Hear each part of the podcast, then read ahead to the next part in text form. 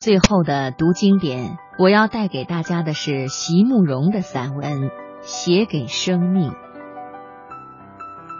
我站在月亮底下画铅笔速写，月亮好亮，我就站在田野的中间，用黑色和褐色的铅笔交替的描绘着。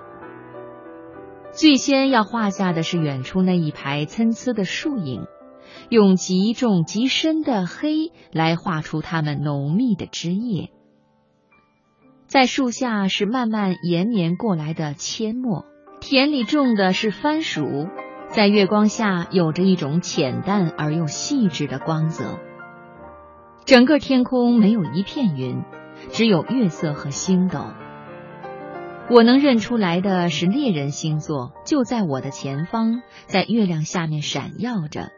天空的颜色透明又洁净，一如这夜里整个田野的气息。月亮好亮，在我的速写本上反映出一层柔白的光辉来，所有精略和精密的线条都因此能看得更加清楚。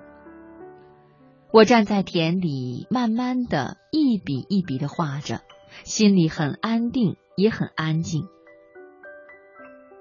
家就在十几二十步之外，孩子们都已经做完了功课，上床睡觉了。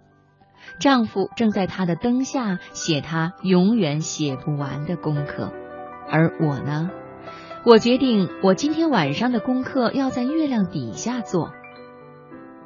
邻家的狗过来看一看，知道是我之后，也就释然了。在周围巡视了几圈之后，干脆就在我的脚旁睡了下来。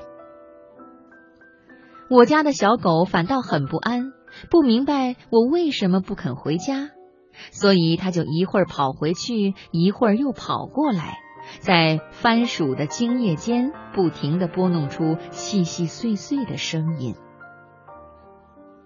乡间的夜出奇的安静，邻居们都习惯早睡。偶尔有夜归的行人，也只是从田野旁边那条小路远远经过，有时候会咳嗽一声，声音从月色里传过来，也变得比较轻柔。多好的月色啊！满月的光辉浸润着整块土地，土地上一切的生命都有了一种在白昼时从来也想象不出的颜色。这样美丽的世界就在我的眼前，既不虚幻，也非梦境，只是让人无法置信。所以，我想等我把这些速写的稿子整理好，在画布上画出了这种月色之后，恐怕也有一些人会认为我所描绘的是一种虚无的美景吧。我一面画，一面禁不住微笑了起来。风从田野那头吹过，在竹林间来回穿梭。月是更高更圆了，整个夜空澄澈无比。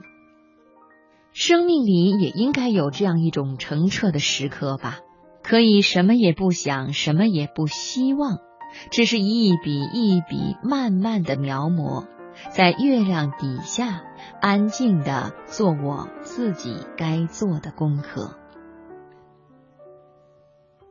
对着一班十九二十岁刚开始上油画课的学生，我喜欢告诉他们一个故事。这是我大学同班同学的故事。我这个同学有很好的绘画基础，人又认真。进了大学以后，发愿要沿着西方美术史一路画下来，对每一个画派的观念与技法都了解，并且实验了以后，再来开创他自己的风格。他认为，只有这样才能够画出真正扎实的作品来。一年级的时候，他的风景都是塞上的；二年级的时候，喜滋滋的向我宣布，我已经画到野兽派了。然后三年级、四年级，然后教书，然后出国，很多年都不通音讯。最后得到的消息是他终于得到了博士学位。成为一个美术史与美术理论方面的专家了。我每次想到这件事，都不知道是悲是喜。原来要成为一个创作的艺术家，除了要知道吸收许多知识之外，也要懂得拒绝许多知识才行啊。创作本身原来具有一种非常强烈的排他性。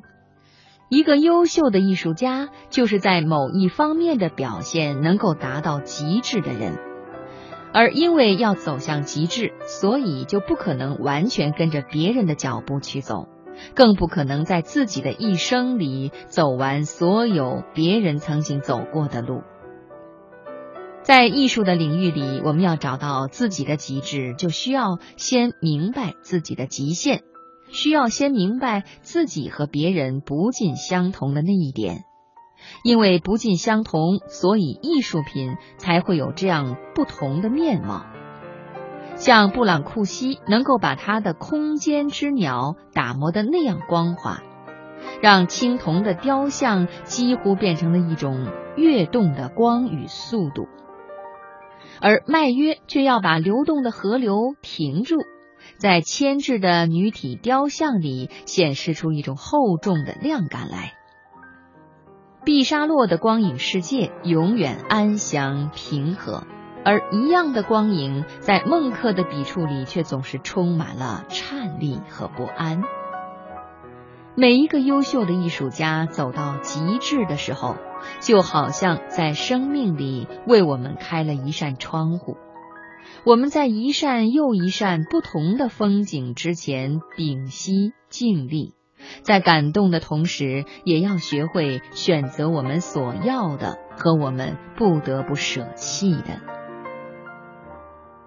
当然，有些人是例外，就好像在生命里也常有一些无法解释的例外一样。在美术史里，有些例外的艺术家，就像天马行空一般的来去自如，在他们的一生里，几乎就没有所谓极限这一件事情。像对那个从天文、数学到物理无所不能、无所不精的达文西，我们该怎么办呢？也许只能够把它放在一旁，不和他比较了吧。不然，要怎样才能平息我们心中那如火一般燃烧着的羡慕与嫉妒呢？